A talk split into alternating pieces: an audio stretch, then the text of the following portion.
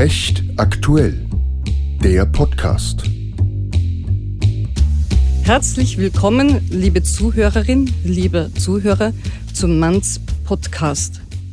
Wussten Sie übrigens, dass dieser Tag der internationale Tag der Podcasts ist? Genau genommen ist er am 30. September. Für uns ist das ein Grund, ein ganz besonderes Thema uns heute vorzunehmen. Ein Thema, das wahrscheinlich nicht nur die Rechtsbranche und die Immobilienbranche, möglicherweise sogar jedermann bewegt, interessiert. Und so hoffen wir, dass wir Ihnen viel Neues, Wissenswertes bieten können. Herzlich willkommen, Herr Magister Kotbauer. Ich freue mich, dass Sie wieder uns zur Verfügung stehen zu diesem Thema. Genau genommen geht es heute um die Wertsicherungsklauseln im Mietrecht. Die Frage, wann darf man Mietzins äh, äh, Vereinbarungen anheben. Äh, darüber werden wir vieles hören. Kurz möchte ich noch sagen, Herr Magister Kotbauer ist, wer es nicht ohnehin schon längst weiß, Autor diverser Bücher im Wohnrecht, er schreibt Newsletter, schreibt äh, schreibt in, in der Zeitschrift Immolex und er ist Vortragender vieler Seminare. Hören Sie sich an, was er uns heute zu sagen hat. Herr Magister Kotbauer, ähm, die Preissteigerungen im Wohnrecht sind ja schon seit einiger Zeit ein Thema. Man spricht von Inflation und dergleichen. Nun hat interessanterweise zeitgleich der OGH Entscheidungen getroffen, die jetzt eigentlich überhaupt nichts mit den aktuellen Preissteigerungen zu tun haben. Das ist ein Zufall eigentlich, dass gerade äh, Preissteigerungen jetzt auf dem Prüfstand stehen, aufgrund von Vereinbarungen, die aber teilweise schon sehr, sehr lange zurückliegen. Äh, können Sie uns ein bisschen was über die Historie äh, dieser OGH-Entscheidungen berichten? Das tue ich sehr gerne dass natürlich die Wertsicherung der Mietzinse gerade jetzt zu Zeiten hoher Inflation von besonderer Brisanz ist. Das ist äh, natürlich grundsätzlich mal anzumerken, dass hier das Engagement der Konsumentenschützerinnen und Konsumentenschützer äh, natürlich besonders darauf gerichtet ist, derartige Wertsicherungsvereinbarungen vor dem Hintergrund einer hohen Inflation kritisch zu beleuchten. Das ist nachvollziehbar.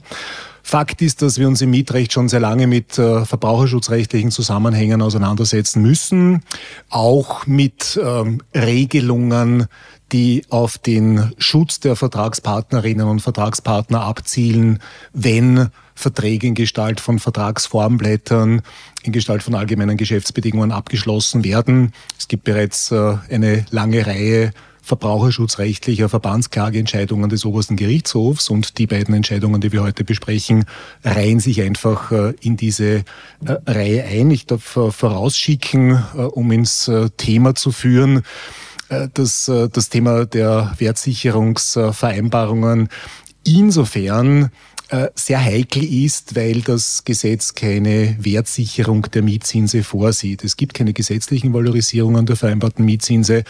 Das heißt, Vermieterinnen und Vermieter sind jedenfalls äh, darauf angewiesen, wirksame Wertsicherungsvereinbarungen zu treffen. Das heißt, wenn sich jetzt natürlich aufgrund äh, diverser Unzulänglichkeiten eine Klausel als unwirksam erweist, dann steht halt äh, der Vermieter, die Vermieterin ohne Wertsicherung des äh, Mietzinses da und man fällt gewissermaßen auf den Nominalbetrag zurück, der seinerzeit vereinbart wurde. Das kann unter Umständen ein riesenhoher Betrag sein, wenn ein Mietverhältnis kann ja 40, 50 Jahre dauern. Genauso ist es, ja. Das kann sich dann als besonderer Glücksfall für die Mieterin oder den Mieter erweisen, dass man dann halt äh, ja, den Mietzins aus dem Jahr 1973 oder 1986 äh, bezahlt und der auf diesem Niveau eingefroren bleibt. Also damit ist natürlich auch äh, die wirtschaftliche Tragweite dieser aktuellen Judikatur aufgezeigt. Ähm, das Ergebnis ähm, ist für die Vermieterinnen und Vermieter nicht bloß ähm, unangenehm und nachteilig, es ist geradezu katastrophal. Ich bin jemand, der ungern Superlative verwendet, aber in diesem Zusammenhang ist es meines Erachtens durchaus angebracht. Es würde ja unter Umständen noch die Bewirtschaftung des Hauses durchaus in Frage stellen, nicht? Weil es könnte sein, dass das, wenn, wenn mehrere solche Verträge sind, ähm, dass dann keine Einnahmen mehr sind, kommt auch nicht immer nur dem Mieter zugute, wenn dann die Mittel fehlen. Ich glaube, dass man schon auch ähm, für eine mögliche politische Lösung die Gesamtzusammenhänge im Auge behalten muss. Wie Sie sagen, die Bewirtschaftung des Hauses, die Erhaltung des Hauses wird in Frage gestellt, erst recht Verbesserungsmaßnahmen. Äh, wir stehen an der Schwelle zu einer auch äh, gesetzlich angeordneten Dekarbonisierung der Wärmeversorgungsanlagen. Äh, es gibt also diesen ehrgeizigen Plan, bis 2040 äh, aus allen Heizungssystemen ausgestiegen zu sein, die mit fossilen Energieträgern betrieben werden. Das fordert die Immobilienwirtschaft ein enormes Investitionsvolumen ab. Wir sprechen hier von über einer Milliarde Euro jährlich. Und da ist natürlich eine Judikatur, die gewissermaßen den Vermieterinnen und Vermietern das Wasser abgräbt, mehr als hinderlich. Nun gab es ja, das fiel mir erst kürzlich ein, es gab einmal, ich glaube, das war in den 80er Jahren oder so, gab es, hat der Gesetzgeber eingegriffen, weil man herausgefunden hat, dass in manchen Mietverträgen die Möglichkeit vereinbart war, sollten sich die zinsrechtlichen Bestimmungen ändern, und das war noch Zeiten des Friedenskronenzinses, äh, äh, dass man dann anheben kann, dass die Möglichkeit besteht, wenn die zinsrechtlichen Bestimmungen äh, sich ändern. Äh, dann hat aber der Gesetzgeber ganz schnell reagiert und es kam eine neue, äh, eine neue Gesetzesbestimmung, dass so etwas äh, nicht mehr zulässig ist oder dass solche Zinsanpassungsklauseln rechtsunwirksam sind. Könnten Sie sich vorstellen, dass so etwas in der Richtung passieren könnte durch den Gesetzgeber? Ich kann mir durchaus vorstellen, und das ist vielleicht auch ein kleiner Hoffnungsschimmer für die Community der Vermieterinnen und Vermieter, dass das Ergebnis, das uns jetzt die Judikatur beschert hat, ähm, dermaßen äh, rechtspolitisch unerwünscht ist, ähm, dass es möglicherweise auch zu einem Eingriff des Gesetzgebers kommt, ja, dass es hier zu einer Sanierungslösung kommt. Äh, das ist ein Gedanke, der dem Wohnrecht nicht vollends fremd ist. Man hat, ohne jetzt in Details zu gehen, ähm, ähnliche Lösungsmechanismen auch im Wohnungseigentumsrecht äh, geschaffen im Jahr 2015. Da ging es also darum, äh, die äh, drohende Unwirksamkeit der Schaffung von Zubehör, Wohnungseigentum abzuwenden. Ähm, das Ergebnis wäre gewesen, dass plötzlich Hunderttausende äh, Wohnungseigentümerinnen und Wohnungseigentümer in Österreich äh, ohne Zubehör, das sie seinerzeit redlich erworben haben, dagestanden wären. Und äh, da hat hier der Gesetzgeber korrigierend eingegriffen äh, im Sinne einer Rückkehrlösung und so etwas könnte ich mir jetzt natürlich auch vorstellen, dass man sagt, ähm, es kann kein wünschenswertes Ergebnis sein, dass also hier letztendlich äh, die Erträgnisse der Vermieterinnen und Vermieter komplett wegbrechen, dass eben für Bewirtschaftung, für äh, Sanierung, für Verbesserung der Liegenschaften keine Mittel mehr zur Verfügung stehen, womit im Endeffekt äh, letztendlich wiederum die Mieterinnen und Mieter belastet werden durch äh, Zwangsmieten, die also dann äh, eingehoben werden, äh, beziehungsweise die Belastung kann ja letztendlich auch darin liegen, dass äh, die Häuser verfallen und dass also nicht im nötigen Ausmaß Investitionen vorgenommen werden können. Also hier muss man, glaube ich, schon den Blick aufs Ganze bewahren und ähm, ich spreche damit diese Hoffnung aus. Das ist auch ein leiser Appell an den Gesetzgeber, sich dieser Problematik anzunehmen. Ähm, wie sich die Dinge entwickeln werden, das ist natürlich zurzeit nicht abschätzbar.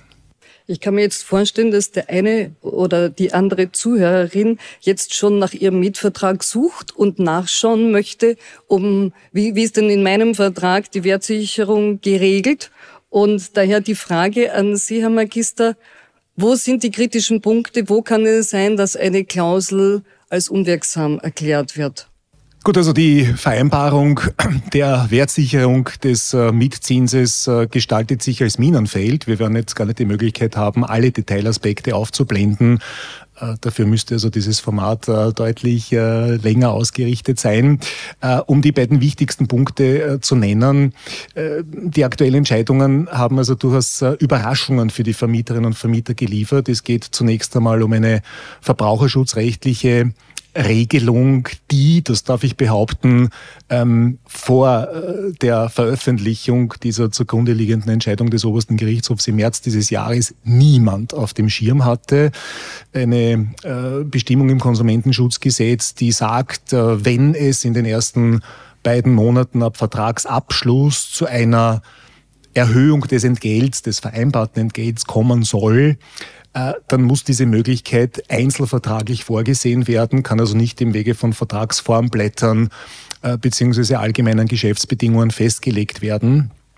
Diese Bestimmung liest sich so, als würde sie eben für Zielschuldverhältnisse gelten, für Kaufverträge, für Werkverträge. In der Tat gilt sie aber auch für Dauerschuldverhältnisse und daher auch für Bestandverträge.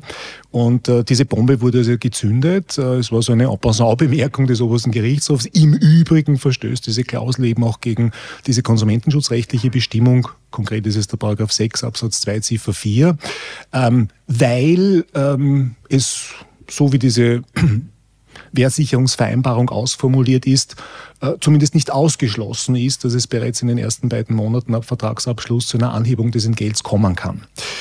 Und das würde eben äh, bedeuten, dass die gesamte Wertsicherungsvereinbarung von Unwirksamkeit bedroht ist. Das sind also einige konsumentenschutzrechtliche Grundsätze, die man hier auch berücksichtigen muss. Es gibt ähm, konsumentenschutzrechtlich äh, keine Möglichkeit, eine äh, gesetzwidrige Klausel auf einen noch gesetzeskonformen Kern zu reduzieren. Das nennen wir Verbot der geltungserhaltenden Reduktion. Das heißt, wenn sich in einer Vereinbarung äh, eine ähm, Regelung, äh, auch eine Detailregelung als nicht rechtskonform erweist, äh, dann äh, ist eben die gesamte Vereinbarung unwirksam. Und wie ich also vorhin schon gesagt habe, nachdem es äh, keine gesetzlichen Wertsicherungen gibt, bedeutet ein Fall der Wertsicherungsklausel eben, dass der Vermieter keine Möglichkeit mehr hat, die Mietzinse an die Inflation anzupassen.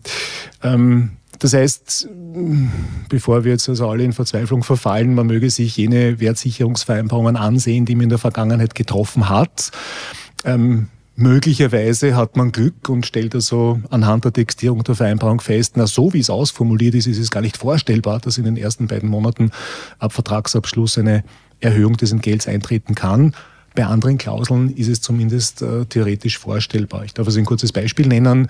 Äh, wir sehen im Vertrag eine jährliche Wertsicherung vor. Jedes Jahr zum 1. Jänner wird angepasst anhand eines Vergleichs der Indexzahlen eines bestimmten Verbraucherpreisindex äh, für den Monat August des Vorjahres und des Vorvorjahres. Das ist eine durchaus übliche Vereinbarung.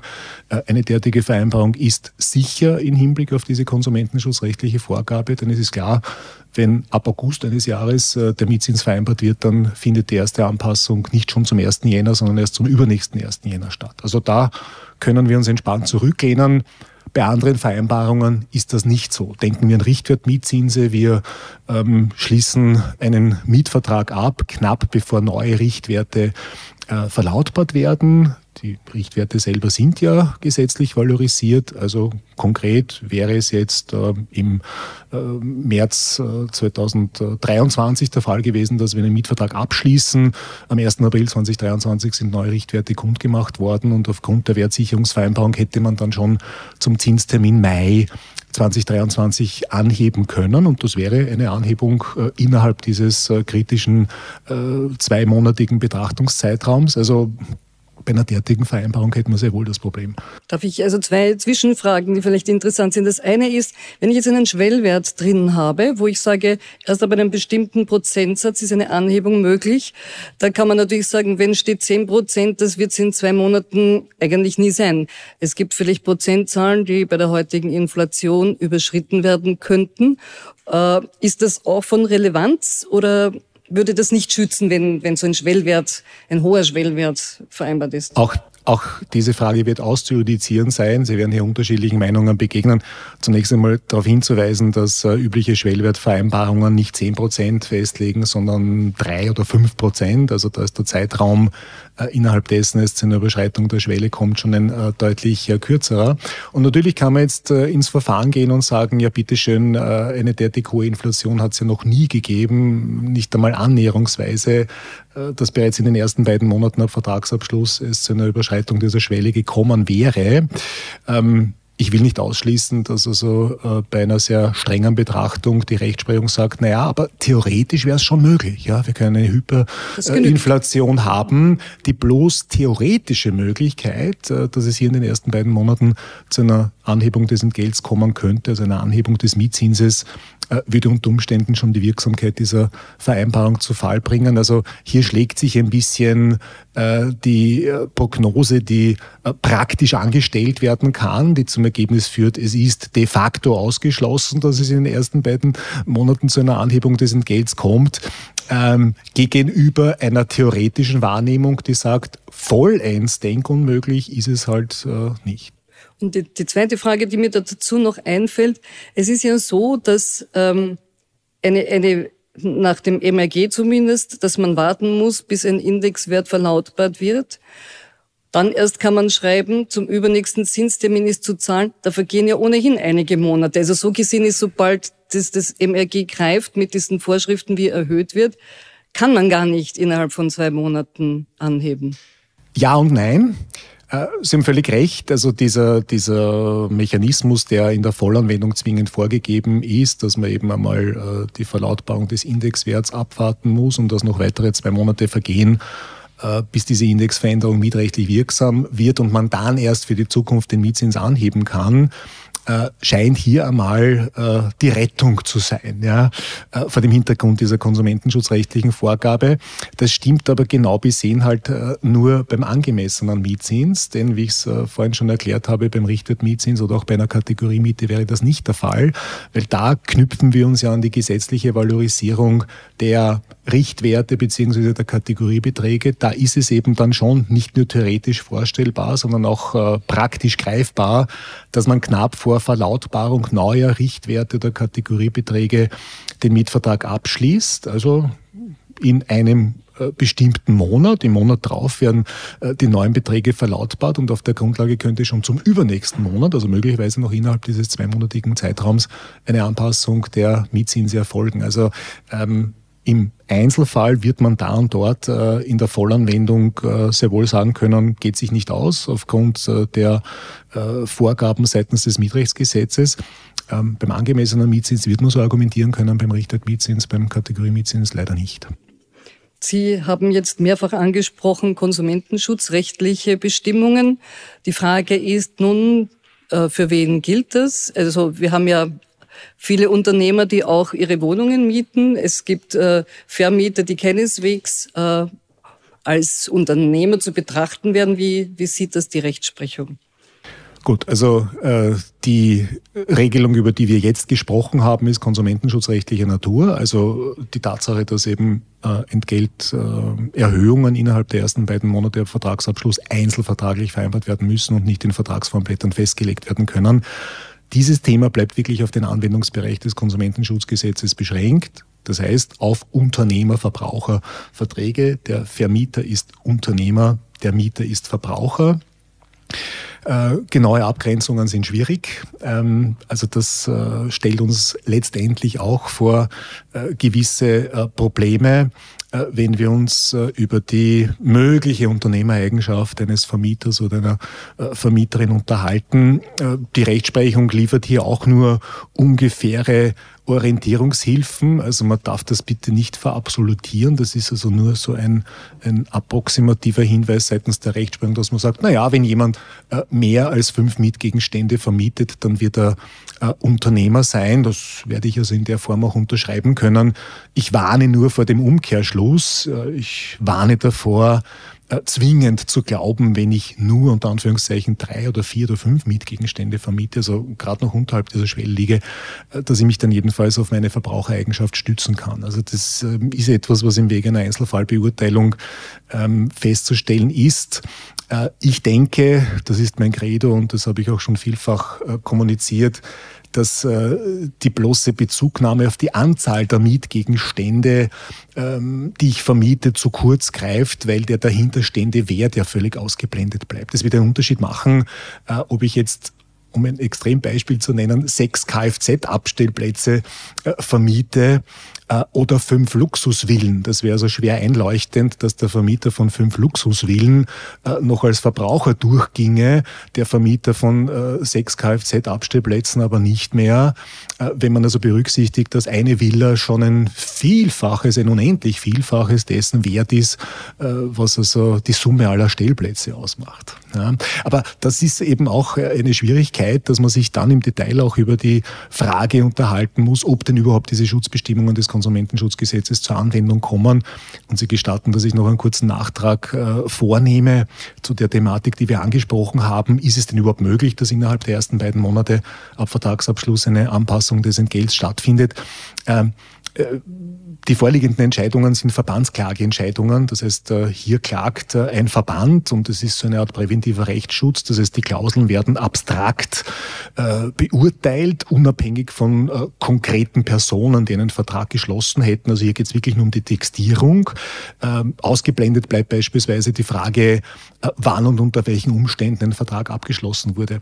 In einem Individualverfahren, also wenn sich ein konkreter Mieter auf die Unwirksamkeit dieser Vereinbarung stützt, wird es dann beispielsweise schon äh, eine Rolle spielen, wann denn konkret dieser Vertrag abgeschlossen wurde. Ich habe Ihnen das Beispiel gebracht. Ich schließe im März 23 ab. Den äh, Vertrag zum Richtwert-Mietzins könnte äh, im Mai 2023 anheben. Dann habe ich auch im Einzelverfahren ein Problem mit dieser konsumentenschutzrechtlichen Bestimmung des 6 Absatz 2 Ziffer 4.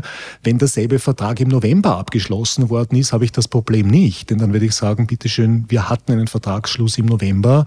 Die Wertsicherungsvereinbarung sieht aber erst die Anhebung zum nächsten äh, Mai vor. In dem konkreten Fall ist es dann doch wieder ausgeschlossen. Also das muss man schon dazu sagen, dass äh, die Beurteilungsebenen bei einer abstrakten Verbandsklage und bei einem konkreten Individualprozess unterschiedliche sind.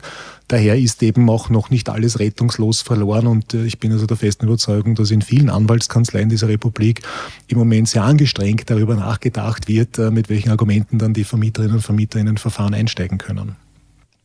Ähm, heißt es aber im, Gegen, also im Gegenzug, wenn Sie sagen, ähm, da gilt Konsumentenschutz, das sind so die Mischdinger, äh, das weiß man nicht, aber dann gibt es doch welche, die sind klar auf der sicheren Seite oder sind die nicht auf der sicheren Seite, die, die jetzt eine einzelne Wohnung vermieten oder so, kann denen aufgrund dieser Klauselentscheidungen gar nichts mehr passieren. Es wird Zweifelsfälle geben, es wird Fälle geben, wo die Abgrenzung schwerfällt, aber das kann ich also schon sagen, wer eine äh, Vorsorgewohnung vermietet, gilt sicher nicht als Unternehmer. Das kann ich mir also auch bei einer strengen Einzelfallbeurteilung nicht vorstellen. Äh, wenn ich mir nicht sicher bin, also wenn es schon mehrere Mietobjekte sind, die ich vermiete, dann kann ich nur die Empfehlung aussprechen, den Vertrag so auszugestalten, dass er eben auch konsumentenschutzrechtlich hält, unter dem Motto, nützt nichts, schaut's nichts. Ähm, und da fällt mir kein Zacken aus der Krone, zumindest pro futuro kann ich mich ja retten, indem ich halt äh, bei jeder Wertsicherungsvereinbarung hinzufüge, jedenfalls ausgeschlossen ist eine Anhebung des Mietzinses innerhalb der ersten beiden Monate ab Vertragsabschluss. Damit ist also letztendlich äh, dieses Thema zumindest für äh, Wertsicherungsvereinbarungen, die ich in der Zukunft äh, treffe, äh, vom Tisch.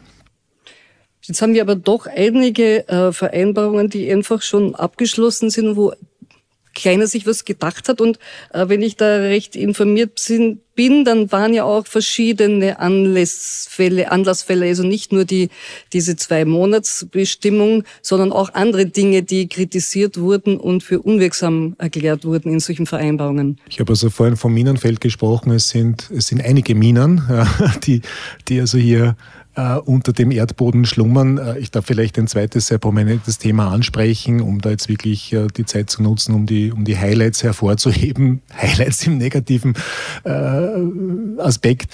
Äh, es geht also ähm, darum, dass einer Wertsicherungsvereinbarung ähm, ja irgendein Basiswert zugrunde gelegt werden muss. Ich muss ja wissen, von welchem Wert, von welcher Indexzahl ich wegrechne. Also was gewissermaßen äh, mein Nullpunkt äh, ist. Und äh, hier erklärt uns die Rechtsprechung, und das ist ja beim ersten Hinhören auch durchaus äh, nachvollziehbar und logisch, dass ich in einer Wertsicherungsvereinbarung äh, keine Indexzahl zugrunde legen darf, die zum Zeitpunkt des Vertragsabschlusses bereits überholt ist. Also wenn wir heute äh, im September 2023 einen Vertrag abschließen, dann leuchtet es ein, dass ich nicht sagen kann. Und Ausgangswert für unsere Wertsicherung ist die Indexzahl für den Monat Mai 2022, also eine Indexzahl, die schon äh, mehr als äh, ein Jahr alt ist, weil in der Zwischenzeit Inflation stattgefunden hat. Ich würde bei der ersten Anpassung des Mietzinses auch eine Inflation mitnehmen, die bereits vor dem Vertragsabschluss stattgefunden hat. Und das ist halt unzulässig und das ist in dieser Hinsicht auch nachvollziehbar. Wir kommen aber hier auf ein Detailproblem, das viele Vermieterinnen und Vermieter betrifft, nämlich alle, die äh, Richtwertmietzinse vereinbaren. Also es geht um Altbauwohnungen, äh, die vermietet werden. Ähm, ich muss noch mal darauf hinweisen, dass äh, dem Richtwert Mietzins ja ein Richtwert zugrunde liegt, der Richtwert des Bundeslandes. Der Richtwert selber unterliegt einer gesetzlichen Valorisierung. Nur das ist halt keine laufende, sondern eine stufenweise. Äh, nach geltendem Recht werden die Richtwerte alle zwei Jahre angepasst, immer zum 1. April eines ungeraden Jahres. Und jetzt müssen wir, um es vollends kompliziert zu machen, noch berücksichtigen, dass es auch äh, seitens der MAG-Vollanwendung ein Korrektiv gibt für Wertsicherungsvereinbarungen, das da lautet, ich darf mit, in der Hilfe, äh, mit Hilfe einer Wertsicherungsvereinbarung nie höher kommen, ähm, als im Neuvermietungsfall zulässig wäre. Also ich darf nie einen höheren Mietzins äh, erreichen, ähm, als ich im Fall der Neuvermietung ähm, vereinbaren dürfte. Und das bedeutet, dass ich ähm, bei der Vereinbarung des Richtwertmietzinses im Prinzip ja gar keine andere Möglichkeit habe, als mich bei der Wertsicherung der Richtwertmietzinse an der gesetzlichen Valorisierung der Richtwerte auszurichten. Also zu sagen, immer dann, wenn sich die Richtwerte ändern, ändert sich auch der Mietzins. Denn wenn ich zwischendrin einmal eine Anpassung des Mietzinses vornehme, würde ich ja das aktuelle Richtwertniveau überschreiten und das wäre nach dem MAG unzulässig. Das heißt, es war immer die Empfehlung, wenn ihr Wertsicherungen vereinbart berichtet, Mietzinsen, orientiert euch an dieser gesetzlichen Valorisierung der Richtwerte. Das haben die Vermieterinnen und Vermieter getan und haben dann dieser Wertsicherungsvereinbarung den aktuell geltenden Richtwert zugrunde gelegt und hatten dabei ich denke auch legitimerweise gar kein Unrechtsbewusstsein. Ja, ganz im Gegenteil, sie sind ja damit auch offiziellen Empfehlungen gefolgt. Ja, und jetzt findet man das Haar in der Suppe und sagt, naja, aber der Richtwert, der, der gilt ja schon seit einiger Zeit und äh, der aktuelle Richtwert, um ein Beispiel zu nennen, vom 1. April 2023 fußt auf dem Jahresdurchschnittswert des Verbraucherpreisindex 2010 fürs Jahr 2022. Jahresdurchschnittswert aus 2022. Was heißt das nun, wenn ich heute im September 2023 einen Richtwertmietzins vereinbare und der Wertsicherungsvereinbarung den aktuell geltenden Richtwert zugrunde lege, dann stütze ich mich auf den Jahresdurchschnittswert des Jahres 2022, wiewohl die Indexzahl für den Monat 2023 bereits viel höher ist. Ja, und genau darin liegt das Problem. Ähm, ich würde eben nach dieser Wertsicherungsvereinbarung bei der ersten Anpassung der Richtwerte das volle Ausmaß der Inflation, das zwischen den beiden Richtwerten liegt, mitnehmen, darf aber jene Inflation, die bereits vor Vertragsabschluss äh, stattgefunden hat, nicht mitnehmen. Ja? Also ich müsste bei der ersten Anpassung des Richtwertmietzinses gewissermaßen einen Abschlag vornehmen und darin liegt halt äh, die, die ökonomische Problematik. Ich kann Ihnen in der Stelle sagen, wie eine rechtskonforme Wertsicherungsvereinbarung bei einem Richtwertmietzins aussehen könnte. Sie hätte nur zur Folge, dass ich bei der ersten Anpassung des Richtwertmietzinses einen Realverlust gegenüber dem Niveau der Richtwerte erleiden würde. Es würde also hier gewissermaßen der Mietzins gegenüber dem Niveau der Richtwerte parallel nach unten verschoben werden. Und diese Differenz würde ich das gesamte Vertragsverhältnis über ähm, hinnehmen müssen. Also das ist äh, ökonomisch natürlich ein sehr problematischer Fall. Äh, kurioserweise, je später ich während äh, der Geltung eines Richtwertes äh, die Mietzinsvereinbarung treffe, umso stärker wird dieser Effekt, umso weniger Inflation darf ich bei der ersten Anpassung mitnehmen und umso mehr verliere ich. Ja. Also das ist äh, schwer begreiflich zu machen. Wenn man die erste Inflation dann oder Steigerung auslässt, würde das helfen und dann erst bei der zweiten zusteigt? Ich kann natürlich auch äh, die erste Anpassung komplett auslassen, aber es ändert nichts an dem ökonomisch ungünstigen ja. Ergebnis, dass ich damit halt wirklich einen realen Verlust gegenüber dem Niveau der Richtwerte erleiden würde. Ähm, die Problematik ist, dass eben, wie ich es schon gesagt habe, diese stufenweise Entwicklung der Richtwerte und die lineare Entwicklung des äh, Verbraucherpreisindex schlicht und einfach nicht miteinander äh, in Einklang zu bringen sind. Und äh, jetzt stehen wir halt vor dieser vor dieser Problematik. Und ähm, wie gesagt, das Rechtssichere, dass man hier äh, formulieren kann, ist äh, ökonomisch für die Vermieterinnen und Vermieter äußerst ungünstig. Man kann es auf die Spitze treiben und sagen, wenn ich knapp vor Anpassung der Richtwerte einen Mietzins vereinbare, dann würde die erste Anpassung sogar nach unten gehen. Ja, einfaches Beispiel, wenn ich zum Beispiel im Februar 2025 eine äh, Richtwertvereinbarung treffe, dann muss ich also die Indexzahl für den Monat Februar 2025 zugrunde legen. Im April 2025 werden die Richtwerte angepasst auf der Grundlage des Jahresdurchschnittswerts des VPI fürs Jahr 2024. Und ich stelle fest, naja, bitte, meine, meine Ausgangszahl, der Indexwert äh, für Februar 25 ist sogar höher als der Jahresdurchschnittswert des Vorjahres. Also da würde die erste Anpassung sogar nach unten gehen. Und spätestens dann stehen wir in einem Phänomen, das ja dann letztendlich auch den Rechtsanwender nicht mehr begreiflich zu machen ist. Erklärt es jemandem, ja, dass er den Mietzins wertsichert und bei der ersten Anpassung äh, des Mietzinses sogar einen Schritt zurück machen muss. Also das ist einfach nicht mehr nachvollziehbar und da sollte sich, glaube ich, schon der Gesetzgeber dieser Problematik annehmen. Und jetzt haben wir ja diese eigentlich diese Thematik, auch wenn sie jetzt erst aufpoppt, ich meine, die Richtwerte gibt's jetzt 30 Jahre. Das hat ja einer jetzt schon zigmal gemacht. Was passiert jetzt mit dem, was bis daher was angehoben wurde? Gibt es da ein ein Horrorszenario oder eine Beruhigung für unsere Zuhörer, Zuhörerinnen? Ähm, ich will jetzt nicht von Horrorszenario sprechen, aber das äh, Szenario, das im Raum steht, ist halt äh, auch für die Vermieterinnen und Vermieter äußerst unangenehm. Äh, wir sprechen also hier von äh, Rückforderungsmöglichkeiten, die erst nach 30 Jahren äh, verjähren. Ja? Das heißt, äh, die Mieterinnen und Mieter können sich dann halt alles, was sie in den letzten 30 Jahren zu viel bezahlt haben, unter dem Titel einer wertsicherungsbedingten Anpassung bezahlt haben, äh, zurückholen und das äh, verschärft natürlich äh, dieses schon als katastrophal bezeichnete wirtschaftliche Ergebnis für die Vermieterinnen und Vermieter. Na, da haben wir jetzt sehr, sehr, da geht es ziemlich ins Eingemachte, wie man hört, ja. Allerdings, ja. Gibt es jetzt noch, wir, wir, wir sind ja schon eigentlich so ziemlich am Ende. Mhm. Gibt es Visionen, wie die Sache sich entflechten könnte? Oder haben jetzt die, uns und unsere Zuhörerschaft, die Mieter, äh, die große Freude und die Vermieter das große Entsetzen? Wir werden die Weiterentwicklung abwarten müssen. Ähm, ich darf also hier vielleicht etwas äh, zunächst absurd äh, klingendes sagen. Gerade weil es so schlimm ist für die Vermieterinnen und Vermieter, gerade weil wir von einem im wahren Wortsinn katastrophalen ähm, Ergebnis oder Zwischenbefund ausgehen müssen, ähm, schöpfe ich daraus Hoffnung, dass also der Gesetzgeber vielleicht doch nicht wegschaut. Und ich äh, denke, äh, dass im Moment zumindest Chancen bestehen. Ich will sie nicht einschätzen, weil da bin ich auch zu wenig im, im, im äh, parteipolitischen oder koalitionären äh, Getriebe drinnen, um das äh, reell beurteilen zu können. Nur wir wissen, die Bundesregierung denkt über eine sogenannte Mietpreisbremse nach. Es wäre meines Erachtens äh, ein geeigneter Zeitpunkt, äh, auch diese äh, Wertsicherungsproblematik äh, in dieses äh, Paket mit zu verpacken und das als äh, vernünftige Gesamtlösung zu präsentieren. Ich glaube, dass man die politisch auch gut verkaufen kann, indem man sagt, bitte liebe, äh, liebe Leute, äh, wir schaffen Regelungen, die die Mieterinnen und Mieter davor bewahren, dass es zu exorbitanten Kostensteigerungen kommt aufgrund einer je empor schnellenden Inflation.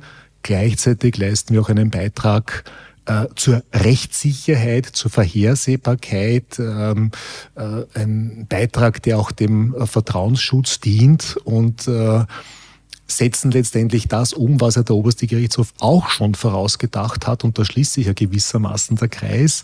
Ähm, es gibt eben sehr wohl ein klares Statement der Judikatur aus einer, aus einer früheren Verbandsklageentscheidung, dass es eben sehr wohl ein legitimes Interesse der Vermieterinnen und Vermieter gibt, die Mietzinse wert zu sichern. Äh, die müssen also nicht zuschauen, äh, wie von, von Tag zu Tag äh, gewissermaßen der Realverlust, den sie erleiden müssen, größer wird. Und das kann also schon Grundlage sein, zu sagen, okay, also wenn es dieses legitime Interesse gibt, dann wollen wir dem auch zum Durchbruch verhelfen. Ich mache darauf aufmerksam, dass diese beiden Entscheidungen, die wir besprochen haben, äh, durchaus überraschend gekommen sind. Äh, bestraft wird jetzt nicht der Vermieter, der irgendwie mit einer Umgehung des Gesetzes geliebäugelt hat. Äh, bestraft wird nicht der Vermieter, der versuchen wollte, hier irgendwelche Schlupflöcher zu finden. Bestraft werden alle Vermieterinnen und Vermieter äh, die nichts anderes getan haben, als offiziellen Empfehlungen äh, zu folgen, die also wirklich äh, gar kein Unrechtsbewusstsein hatten, ganz im Gegenteil, die also wirklich den Versuch unternommen haben, äh, nach äh, gängigen rechtlichen Überlegungen ihre Verträge auszugestalten. Und wenn man die in ihrem an sich schützenswerten Vertrauen enttäuscht, äh, dann, dann, dann wäre das schlicht und einfach weder der Rechtssicherheit dienlich, noch ein sinnvoller, ich sage jetzt einmal, demokratiepolitischer Beitrag. Also das verstehe ich als Hoffnung und wie gesagt auch als Appell an den Gesetzgeber, sich dieser Problematik anzunehmen. Dann hoffen wir sehr, dass viele von diesen Entscheidungsträgern heute zugehört haben, weil sie für eine gerechte Lösung und einen Ausgleich möglicherweise auch unter den Generationen gesprochen haben. Und ich danke vielmals für dieses interessante Gespräch. Danke sehr herzlich für die Einladung. Vielen Dank. Vielen Dank, liebe Zuhörerinnen und Zuhörer, dass Sie dabei waren. Wir hoffen, dass Sie Interesse gefunden haben. Wenn es Ihnen gefallen hat, liken Sie uns, sharen Sie uns, empfehlen Sie uns weiter. Lesen Sie die Immolex, da werden Sie im nächsten Heft auch einen ausführlichen Beitrag zu diesem Thema äh, lesen können. Und viel Freude bei der Lektüre und ver verlieren Sie nicht den Mut. Das war Recht aktuell, der Podcast. Zu hören auf manns.at slash podcast und überall, wo es Podcasts gibt. Sie haben Themenvorschläge oder Wunschgäste? Dann schreiben Sie uns an podcast.manns.at. Abonnieren, sharen und liken Sie uns, wenn Ihnen die Sendung gefallen hat. Bis zum nächsten Mal.